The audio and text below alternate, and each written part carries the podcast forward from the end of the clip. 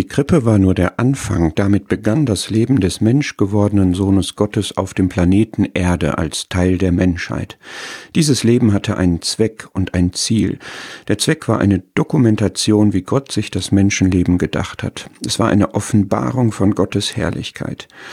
Der Herr Jesus war ein Glaubenslehrer und Praktiker. Er war wohltätig, gerecht, liebevoll, treu, zugewandt, konstruktiv, konsequent, mutig, sanft, klar, rein, vor allem rückhaltlos auf Gott fokussiert und von ihm abhängig, von Menschen unabhängig, aber alles für sie gebend.